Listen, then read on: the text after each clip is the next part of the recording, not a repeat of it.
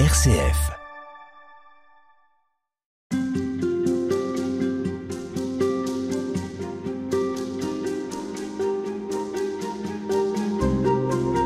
Dans notre précédent entretien, Emmanuel Gougo, nous avons évoqué les textes bibliques. Il y a quand même un moment dans l'histoire qui marque un avant et un après, c'est l'entrée en scène, si j'ose dire, de Jésus de Nazareth. Qu'est-ce que ça change, selon vous, dans la rencontre que l'on peut faire avec Dieu? Dieu se donne, il nous rencontre pour se donner à nous. Il le fait avec le peuple juif qu'il choisit pour être son peuple. Et on voit comment est-ce que progressivement les croyants d'Israël vont comprendre qu'ils sont le peuple particulier de Dieu. Et que ce Dieu, il est unique, que les dieux des autres nations n'existent pas en fait. Et dans un troisième temps, le peuple d'Israël va comprendre qu'il est choisi, lui, pour que toutes les nations rencontrent Dieu. Que leur Dieu devient le Dieu de tous. Et à partir de là, Dieu va faire un pas de plus. Il avait d'abord parlé à travers l'histoire d'humains, l'histoire de juifs, de juifs, l'histoire aussi de païens qui interviennent dans les récits bibliques du peuple juif. Mais Dieu va faire un pas de plus. Il ne veut plus rester simplement au-dessus de nous, il ne veut même plus rester à côté de nous, puisqu'il est notre Dieu, il veut devenir en nous, avec nous.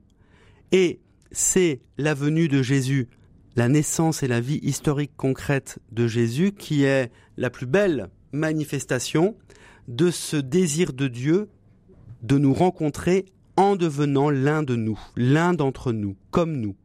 Mais euh, euh, le fait qu'il devienne comme nous, qu'il vienne parmi nous, ne change rien au fait qu'on a du mal à le reconnaître. D'abord parce que nous avons peut-être toujours à transformer notre image de Dieu. Hein.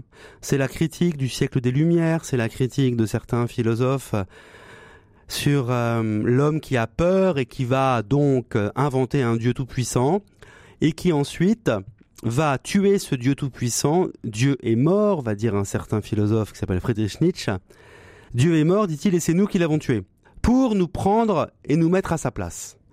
Ce faisant, Nietzsche, en fait, qui est souvent pas très bien compris, va dénoncer cette logique humaine de surhomme, de toute puissance humaine. Sauf que le Dieu de la Bible, il n'est pas tout puissant, il est tout aimant. Et c'est dans cette logique d'amour qu'on le rencontre, pas ailleurs. Et c'est euh, ce qu'incarne Jésus de Nazareth. Parce que l'homme tel que vous venez de le décrire là, c'est l'antithèse de ce qu'a vécu et de ce dont a témoigné ce Jésus de Nazareth, né quelque part en Galilée. Euh. Oui, c'est l'antithèse de ce que Dieu est. Dieu n'est pas tout puissant, je le répète, ou s'il est tout puissant, il faut tout de suite rajouter tout puissant d'amour, et il y aurait beaucoup à débattre sur le sens de cette expression toute puissance. Tout puissant, c'est-à-dire, il est dans tous les possibles de la vie. Il est dans tous les possibles parce qu'il est le Dieu de la vie et le Dieu qui se donne lui-même pour nous faire vivre de sa vie. Et Jésus vient concrètement réaliser cette rencontre. Jésus c'est à la fois Dieu qui nous choisit et un humain concret qui choisit Dieu. Jésus, la théologie va dire qu'il est vrai Dieu et vrai homme. Autrement dit, il est celui qui choisit l'humanité au point de s'identifier à l'un de nous dans tout ce que cette vie humaine a de plus concret, pratique, trivial et sordide, et de beau aussi évidemment.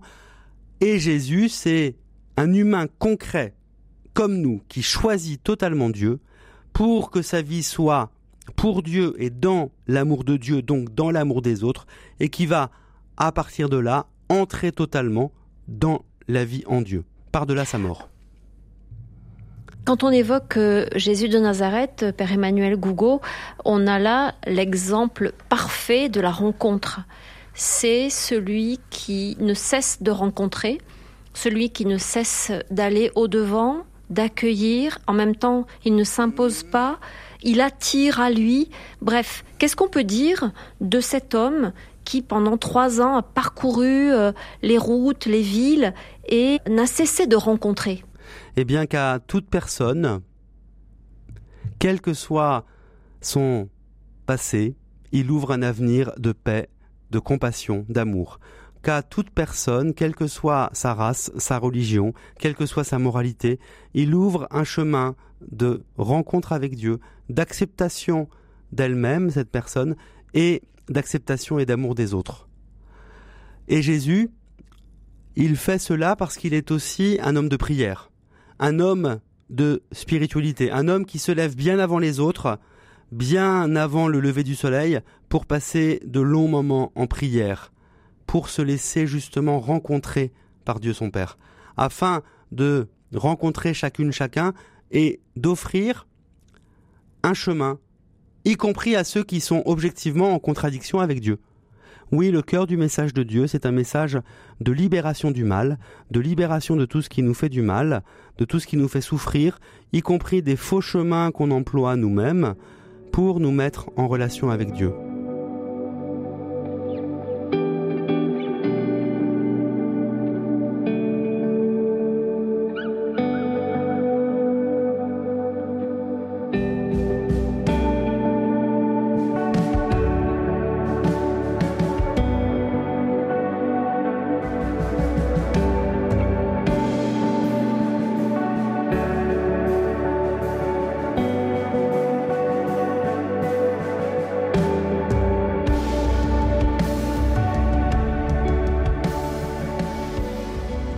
Si vous deviez nous, nous partager ou nous rappeler une rencontre de Jésus qui est relatée dans les évangiles, euh, quelle serait celle qui, qui serait, selon vous, particulièrement significative?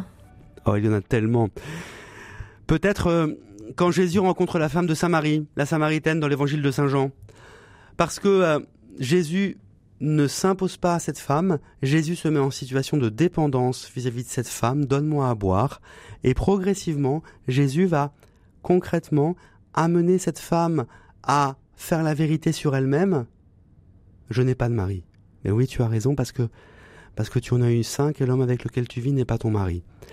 Et cette femme se voyant accueillie, estimée, aimée, elle peut enfin arriver à faire la vérité sur elle-même et à partir de là faire un pas de plus et, reconnaître que Jésus est bien l'envoyé de Dieu, que Jésus est bien Dieu, que Jésus est bien la source d'eau vive qu'elle cherche.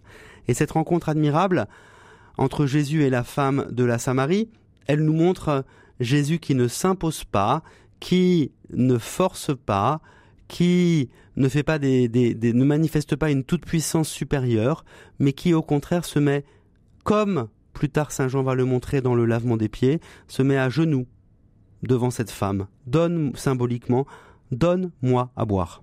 On aurait envie de vous dire que pour elle c'est plus facile, puisqu'elle le voit, elle le rencontre, ils ont du temps, même si euh, il fait probablement très chaud parce qu'on nous dit euh, que ce récit se déroule à l'heure de, de midi, le moment où le soleil est plus haut dans le ciel, mais elle le rencontre vraiment, si on peut dire. Est-ce que ça vous paraît une objection euh, recevable? Mais qu'est-ce qui nous empêche justement de, le rencontrer vraiment? Et c'est là que je me permets de faire un pas de plus et, et d'arriver à une thèse qui m'est très chère. Vous avez, c'est intéressant, Véronique, spontanément parlé des trois ans. Mais la tradition, elle dit que Jésus a vécu 33 ans, dont 30 ans de vie cachée à Nazareth. Et souvent, ben, on va zapper ces 30 ans, on va, on va occulter ces 30 ans, c'est vrai qu'il y a assez peu de récits. Mais ces 30 ans de la vie cachée, c'est le moment où Jésus va vivre une vie humaine en tout point, je le répète, semblable à la nôtre. Et peut-être semblable particulièrement à tous ceux qui ont des difficultés dans leur vie, à tous ceux qui vivent euh, une situation économique ou financière difficile, à tous ceux qui euh, se posent des questions sur leur avenir, à tous ceux qui ont un travail manuel un peu complexe ou un peu pénible. Oui, Jésus, il est né, il a grandi, il a appris à lire, il a joué avec ses amis, il a obéi à ses parents, il a fait des bêtises, oh des gentilles, hein, mais des bêtises, comme un enfant en tant qu'enfant. Il a eu une crise d'adolescence, comme un adolescent en tant qu'adolescent. Il s'est réapproprié l'éducation de ses parents, il s'est réapproprié sa foi, il a appris un métier, il a eu des mains calleuses, il a dû se couper avec sa scie ou son marteau, il a connu, je le répète, l'angoisse des fins de mois difficiles parce qu'il y avait une vraie précarité dans la société de Galilée là où il était. Il a même connu des amitiés, des émotions, des sensations. Et à partir de là, ces 30 ans de vie cachée nous permettent de comprendre comment concrètement je vais rencontrer Jésus aujourd'hui? Parce que vous voyez, ça aurait été tellement plus facile que Dieu envoie Jésus, alors oui, à 30 ans directement. Tel Apollon ou Zeus, il serait jailli comme ça, bam, c'est moi le Messie, écoutez-moi. Il aurait pu dire à la femme, ma pauvre fille, je sais qui tu es, hein, on va pas se mentir, tu viens chercher l'eau en plein cagnard parce que, en fait, tu es la dévergondée de ton village, toutes les femmes qui vont chercher l'eau à la fraîche le matin, elles ne veulent pas de toi. Et donc, tu te tapes d'aller quand c'est le plus dur et le plus compliqué, parce qu'en fait, tu vis dans une solitude profonde à cause de tes difficultés relationnelles et des différents hommes que tu as eus. Et tu passes pour la fille publique du village. Mais moi, le Messie, je vais te... Mais c'est pas ça qui a lieu. Dieu aurait pu envoyer son fils vivre les trois jours, un jeudi saint, vendredi saint, samedi saint et dimanche de Pâques. Dieu a voulu envoyer son fils dans le concret d'une vie de tous les jours, de sa conception jusqu'à sa mort terrestre. Et ce faisant, Jésus vit la totalité de ce qu'un humain peut vivre. Et à partir de là, puisque c'est Dieu avec nous, eh bien il se passe que l'histoire humaine de Jésus, c'est Dieu qui la vit. Et il nous rejoint à partir de là dans chacune de nos histoires, dans tous ces moments que Jésus a vécu et que nous vivons, Dieu est présent. Et puisque Jésus, comme nous, il s'est levé le matin, quand je me lève, je me lève avec Jésus, il l'a fait comme moi. Et ce faisant, tout cela, je le vis avec Jésus. Et c'est comme ça que nous pouvons le vivre aussi. On vous retrouve demain pour poursuivre. Ça marche.